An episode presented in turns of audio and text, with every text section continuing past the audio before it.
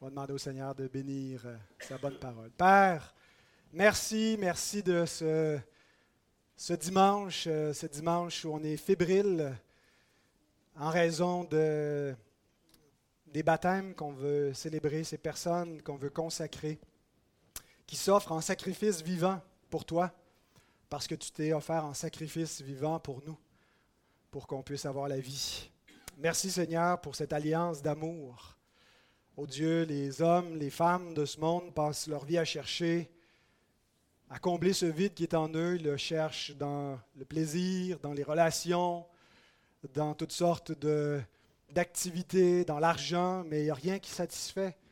Mais notre cœur est étanché, notre soif est satisfaite, Seigneur, lorsque nous te rencontrons, lorsque ton esprit est répandu sur nous. Lorsque tu nous déclares que nous sommes pardonnés, que nous sommes tes enfants, que nous avons la vie éternelle et que nous connaissons le Dieu vivant, Seigneur, il n'y a pas de plus grand bonheur pour l'âme de savoir et de s'approprier ces choses. Et merci notre Dieu. Merci pour ce salut que nous pouvons célébrer par nos chants et que nous pouvons célébrer aussi ce matin par ces baptêmes qui est fait de ce dimanche un jour spécial. Bénis, Seigneur, euh, ces, instants que nous allons vivre ensemble. Bénis ta parole qui sera proclamée, qui nous aide à discerner, à comprendre le, rituel qui va suivre. Que tu puisses être en particulier avec les frères et sœurs qui vont revêtir Christ dans les eaux du baptême. Que tu bénisses leur âme et que tu sois avec chaque personne réunie dans cette salle et les personnes aussi qui sont à la maison, qui suivent ou qui vont écouter plus tard en différé euh, ce culte. Que ton esprit soit avec tous. Au nom de Jésus le Sauveur. Amen.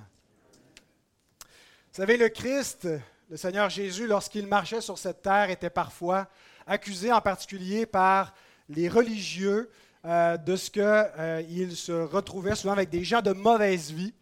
Euh, de vraiment mauvaise vie. Il dit qu'il y allait parfois dans les fêtes où il y avait des, des, prostituées. Pouvez-vous imaginer si vous retrouviez votre pasteur assis dans un banquet avec des prostituées, qu'est-ce que vous penseriez? Mais il n'était pas là pour euh, faire le party, il était là pour accueillir les pécheurs, leur manifester de la grâce, mais il les aimait, il s'assoyait avec eux et souvent les, les, religieux regardaient ça de loin en disant Mais qu'est-ce qu'il fait là? Et Jésus leur répond, dans Luc 15, 7, il dit De même, je vous le dis, il y aura beaucoup de joie dans le ciel pour un seul pécheur qui se repent. Plus de joie pour un seul pécheur qui se repent que pour 99 justes qui n'ont pas besoin de repentance. Jésus n'est pas en train de dire qu'il y a qui que ce soit qui n'a pas besoin de repentance. La, parole de Dieu affirme, il n'y a point de juste, pas même un seul. Prenez les milliards d'êtres humains actuellement vivants et tous les milliards qui ont déjà existé, vous n'en trouvez aucun juste. Il y a eu un seul juste dans ce monde et c'est le Christ. Et donc, quand il y a un pécheur, un injuste, un impie qui se repent, qu'est-ce qui se produit? Il y a de la joie dans le ciel. Et hier, ça fêtait tellement dans le ciel en prévision de ce qu'on allait avoir ce matin sur la terre à cause de ces six pécheurs qui se repentent que ça a provoqué des orages électriques et qu'il y a des foyers qui sont en panne de courant ce matin en raison de cette fête. Donc, il s'agit d'un grand jour, mes amis, il s'agit d'un grand jour en particulier pour vous, vous six, qui allez être baptisés. C'est un des plus importants moments de votre vie. Et je ne dis pas cela à la légère. Des fois, on peut penser que euh, oui, il y a des étapes importantes, mais ce n'est peut-être pas si important que ça. Mais non, c'est vraiment comparable, par exemple, au jour de, votre mariage. Hein. parmi les, grands moments de la vie, hein, la graduation, euh, le mariage, mais le baptême. Le baptême est, si ce n'est pas le, plus grand jour, euh, certainement un des plus grands dans votre existence. Et c'est important donc que vous compreniez bien ce que vous vous apprêtez à faire.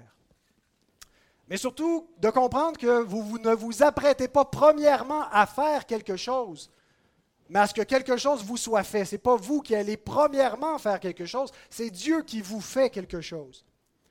Le baptême, c'est quelque chose d'abord qu'on reçoit et ce n'est pas premièrement quelque chose que l'on fait. Mais j'ai deux points dans mon message, mon court message. Un, ce que fait le baptême. Deux, ce que fait le baptisé. Parce qu'il ne faut pas non plus mettre de côté que le baptisé fait quelque chose aussi. Il n'est pas complètement passif.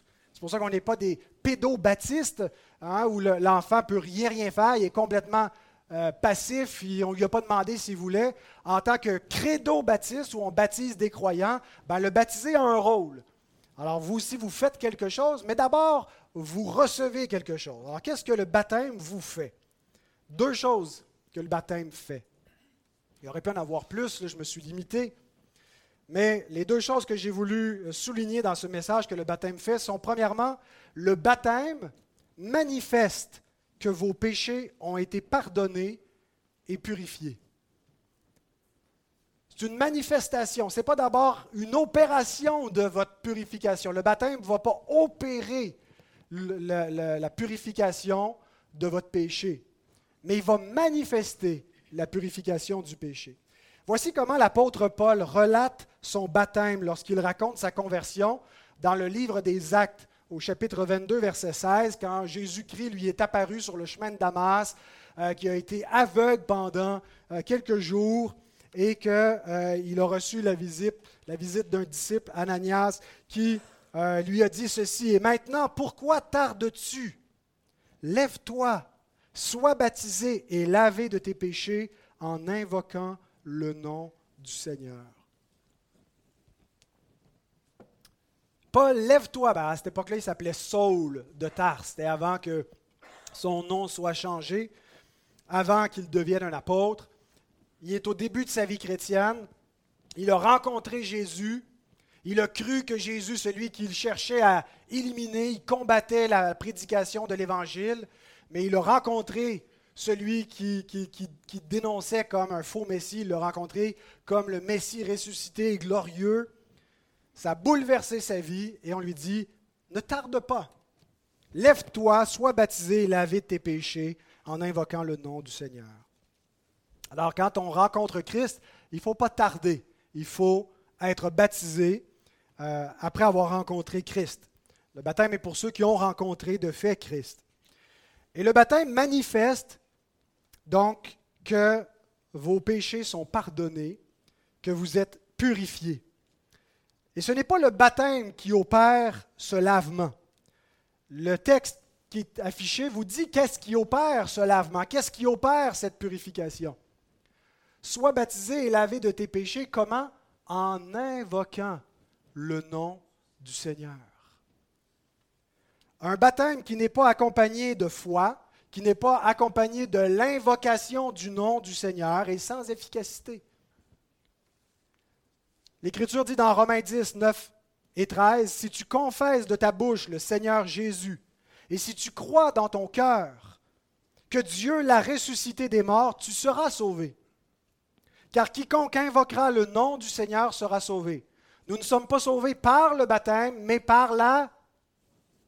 Ah, c'était pas fort. Nous sommes sauvés par la par la foi, exactement. La foi, c'est l'unique moyen qui est efficace pour sauver. La foi, pas n'importe quoi. Ce n'est pas simplement d'avoir la foi, il faut que la foi ait le bon objet. La foi dans le nom du Seigneur, la foi en Christ, la foi que Dieu a ressuscité Jésus d'entre les morts et que Jésus est le Sauveur et que si je crois en lui, il me sauve par ce moyen. Alors c'est ce moyen-là, c'est la foi qui purifie du péché, qui pardonne le péché. Mais ce moyen de la foi est intimement associé au baptême. Ceux qui ont la foi en Jésus doivent être baptisés. Le baptême, donc, va manifester, tous ceux tantôt qui vont être baptisés, vous allez manifester que vos péchés passés, présents et futurs sont pardonnés et purifiés.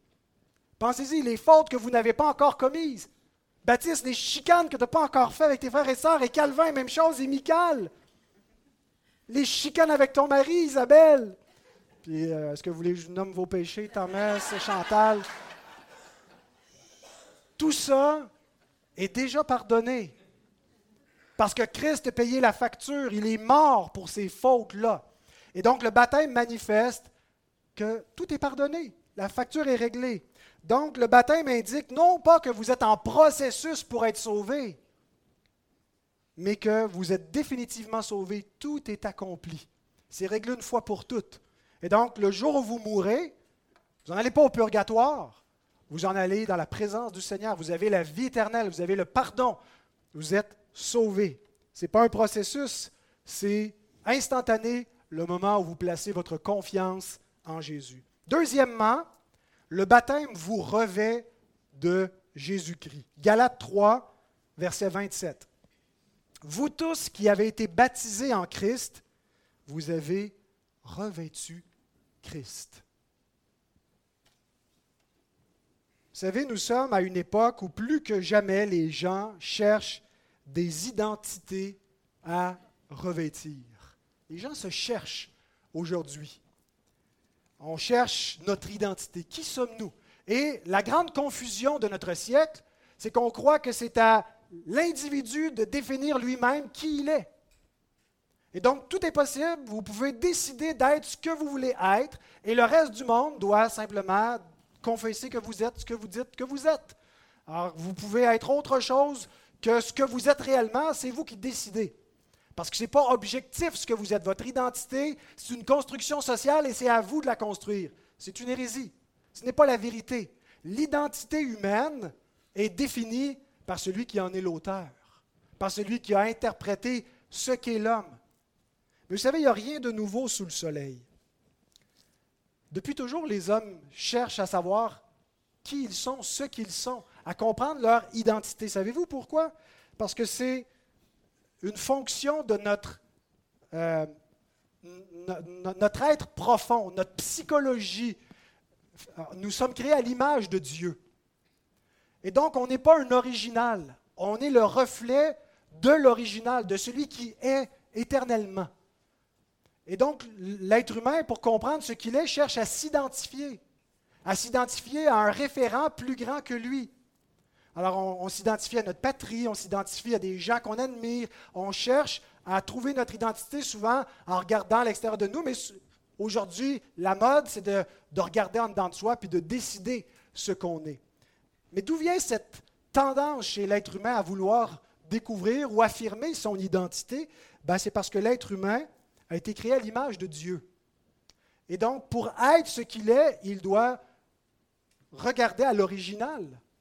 Il en est le reflet. Et il doit connaître son Dieu pour pouvoir être pleinement épanoui. Alors, quand vous allez vous faire baptiser, quand on, quand on est baptisé, c'est tout à fait lié à notre identité. Ça devient la composante la plus fondamentale de qui nous sommes. Vous tous qui avez été baptisés, vous avez revêtu Christ. Vous savez, le vêtement qu'on porte déclare quelque chose sur notre identité. Les vêtements qu'on porte, hein, souvent on fait une affirmation, on déclare un peu notre genre, on déclare si on est un sportif, euh, on déclare euh, euh, si, si, on a de l'argent, on déclare si on est humble ou orgueilleux, je ne sais pas, on peut déclarer plein de choses par notre apparence. Ben, L'Écriture compare le baptême à quelque chose qu'on revêt. On revêt une personne en particulier, on revêt l'homme parfait. L'humanité entière est déchue et il n'y a aucun être humain en ce moment qui n'est pas affecté par la chute, l'image de Dieu est en quelque sorte brisée. Et donc, au lieu de refléter la gloire de Dieu, les hommes se sont mis à refléter l'image du diable par leur nature pécheresse, par leur rébellion, par leur, méchanceté, par toutes sortes de comportements qui sont contraires à Dieu. Et donc, il n'y avait plus de modèle et Dieu donc envoie un homme nouveau. Le premier homme a chuté, Adam, et Dieu envoie un nouvel Adam, Christ, pour refaire l'humanité en lui. Et de la même façon que vous êtes né naturellement en Adam, vous devez naître de nouveau dans le nouvel homme, Christ. Et la manifestation que vous avez revêtu Christ, c'est le baptême. Vous êtes lié par ce rituel, vous avez revêtu Christ, et maintenant, ça veut dire que vous devez refléter par vos choix, par votre manière de penser, de parler, d'agir, vous devez ressembler à Christ. C'est lui ultimement euh, que vous cherchez à imiter et à ressembler. Il ne s'agit pas d'un simple concept théorique, mais d'une puissance dynamique. Galates 2.20 nous dit comment ça s'opère cette réalité-là de revêtir Christ? J'ai été crucifié avec Christ. Pourtant, Paul ne faisait pas partie des deux brigands qui ont été crucifiés avec Christ. Mais l'identité de Paul est liée à Jésus au point que quand Jésus a été crucifié, il dit, c'est moi, il le fait pour moi, donc c'est moi qui ai été crucifié avec Christ. Et si je vis, ce n'est plus moi qui vis, c'est Christ qui vit en moi. Je vis plus pour moi-même, je vis plus pour mes faux dieux, pour mes passions. J'ai été créé pour m'unir à Dieu. Alors qu'est-ce que Dieu a fait pour s'unir à moi? Il est venu me sauver. Et parce que je crois en lui, c'est le mariage que mon âme attendait. C'est ce après quoi mon cœur soupire et que je n'ai pas trouvé satisfaction dans les plaisirs de la terre. il n'y a rien qui pouvait combler ce vide. Blaise Pascal disait cette phrase connue, hein, connue aujourd'hui, qu'il y a dans le cœur de l'homme un vide à la forme de Dieu. Un vide que rien dans le monde peut combler, qu'il y a seulement Dieu parce que c'est sa place. C'est lui qui doit occuper cette place. Et Paul dit maintenant, c'est plus moi qui vis, c'est Christ qui vit en moi, je suis une nouvelle créature. Si je vis maintenant dans la chair, je vis dans la foi au Fils de Dieu qui m'a aimé, qui s'est livré lui-même pour moi. Donc, ce n'est pas juste théorique, ça, ça vient avec une puissance qui s'appelle le Saint-Esprit. Quand vous placez votre foi en Jésus, Dieu vous donne son Saint-Esprit qui opère ce que Paul décrit ici.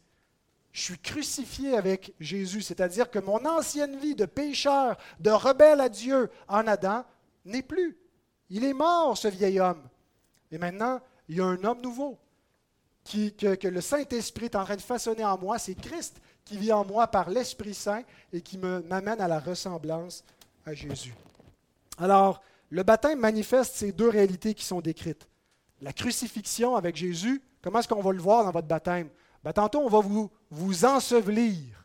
Vous allez être enseveli sous l'eau. On ne baptise pas seulement avec un petit peu d'eau sur la tête, on baptise par immersion. Pourquoi? Ben, parce que c'est le mode biblique. Baptizo veut dire immerger. Et donc, on vous ensevelit. Comme Christ, après qu'il soit mort, il a été mis au tombeau. Alors vous êtes mort, vous êtes enseveli avec Christ. Le vieux Calvin, le vieux Baptiste et les, vieux autres qui, sont des pécheurs sont ensevelis avec Jésus. Mais vous ne restez pas mort. Vous êtes ressuscité. Le, vieil homme est dans le tombeau, mais l'homme nouveau, Christ, il n'est pas resté mort. Christ est vivant. Hein, il n'y en a pas beaucoup des, fondateurs de religions anciennes qui sont encore vivants aujourd'hui. Mahomet est mort, mais Jésus-Christ est vivant. Jésus-Christ est vivant, il règne dans le ciel. Et donc, il, est vivant parce qu'il est ressuscité.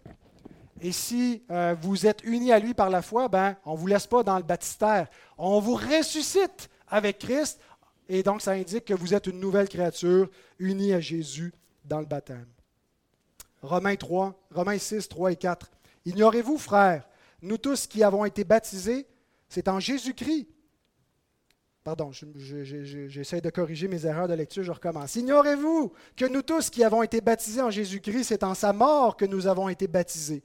Nous avons donc été ensevelis avec lui par le baptême en sa mort, afin que comme Christ est ressuscité des morts par la gloire du Père, de même, nous aussi, nous marchions en nouveauté de vie. Vous êtes des hommes et des femmes ressuscités avec Christ. Alors voilà ce que le baptême fait. Le baptême manifeste que vos péchés ont été pardonnés et purifiés, et le baptême vous revêt de Christ, vous unit à Christ. Maintenant, qu'est-ce que le baptisé fait? Deux choses. Parce que vous êtes actif, vous n'êtes pas complètement passif. Le baptisé témoigne de sa foi. Partout dans le Nouveau Testament, ceux qui sont baptisés sont ceux qui répondent à la parole de Dieu. Nous ne voyons aucun baptême dans l'Écriture de quelqu'un qui n'a pas répondu par la foi à l'appel de l'Évangile. Il n'y a que des baptêmes de croyants. Je vous donne un défi, en particulier à ceux qui peut-être ne sont pas convaincus du credo baptême, de trouver un seul exemple biblique de quelqu'un qui a été baptisé sans répondre par la foi, sans confesser Christ. Voici donc un exemple d'un credo baptême. Paul et ses, compagnons d'œuvre qui étaient des missionnaires, qui ont évangélisé partout dans l'Empire romain, qui ont implanté des églises dans plein de villes. Hein, dans l'espace de quelques décennies, le christianisme s'est répandu, les parties de Jérusalem, puis a conquis Rome, puis éventuellement c'est devenu la force dominante, le, tissu culturel et, de la civilisation chrétienne. Ben, Paul était un des premiers missionnaires chrétiens. Et tout n'est pas allé juste facilement. Il a rencontré toutes sortes d'obstacles et des persécutions. Alors qu'il prêchait l'Évangile dans une ville de Philippe, euh, et qu'ils ont exorcisé une femme qui avait un esprit démoniaque et qui pouvait prophétiser l'avenir, euh, et qu'ils ont chassé le démon, les maîtres de cette femme étaient en colère parce qu'ils leur ont fait perdre leur, gagne-pain, en quelque sorte, en, chassant ce mauvais esprit. Ils se sont mis à, insulter Paul et Barnabas et à, dire aux gens de la ville, ces hommes troublent notre ville, ils prêchent des doctrines qu'on n'a pas le droit, ils se sont mis à les violenter, ils les ont jetés en prison.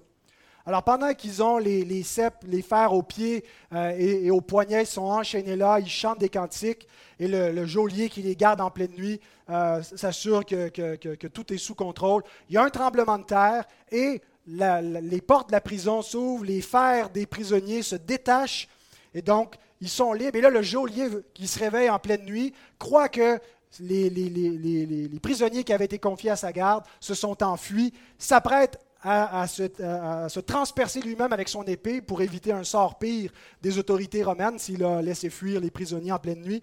Et Paul lui dit, ne te fais pas de mal, nous sommes tous ici. Et voici la suite de l'histoire dans Acte 16, 29 à 34. Alors le geôlier, ayant demandé de la lumière, entra précipitamment et se jeta tout tremblant aux pieds de Paul et de Silas. Il les fit sortir et dire, et dit, Seigneur, au pluriel, il s'adresse à ces hommes en les appelant Seigneur, que faut-il que je fasse pour être sauvé? Que faut-il que je fasse pour être sauvé? Voilà la question la plus importante qu'un homme puisse poser. Que vous puissiez vous demander vous-même, que faut-il que je fasse pour être sauvé?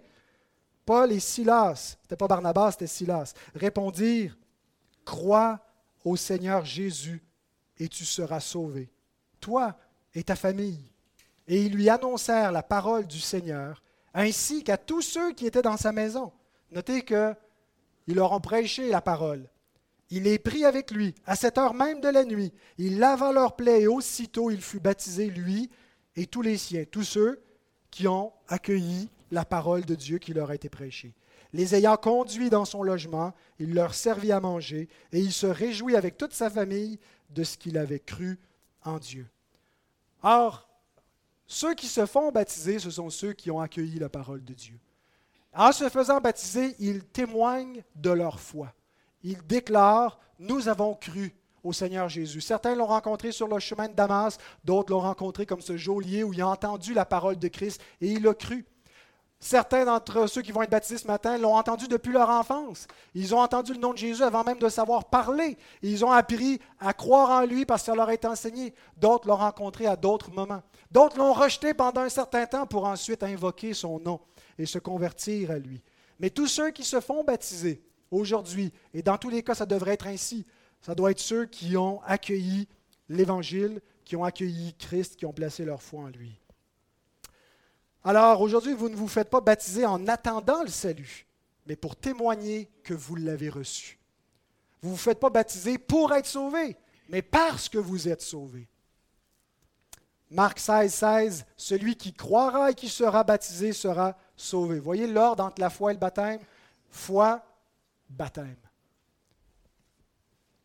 Deuxième chose et dernière chose que je veux dire ce matin, en quoi, qu'est-ce que fait le baptisé Le baptisé s'engage envers Dieu à marcher en nouveauté de vie.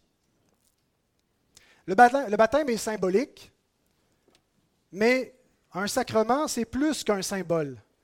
C'est un rituel qui devient un peu comme un serment d'alliance, un serment d'allégeance, comparable à des vœux de mariage. Hein, il y a plein de symbolisme dans un mariage, mais il y a un moment dans le mariage qu'on appelle le, verbia solemna, qui veut dire la, parole solennelle, la parole sacrée, où on a deux êtres qui prononcent des vœux solennels devant Dieu et devant les hommes, qui vont faire que deux personnes deviennent une seule chair.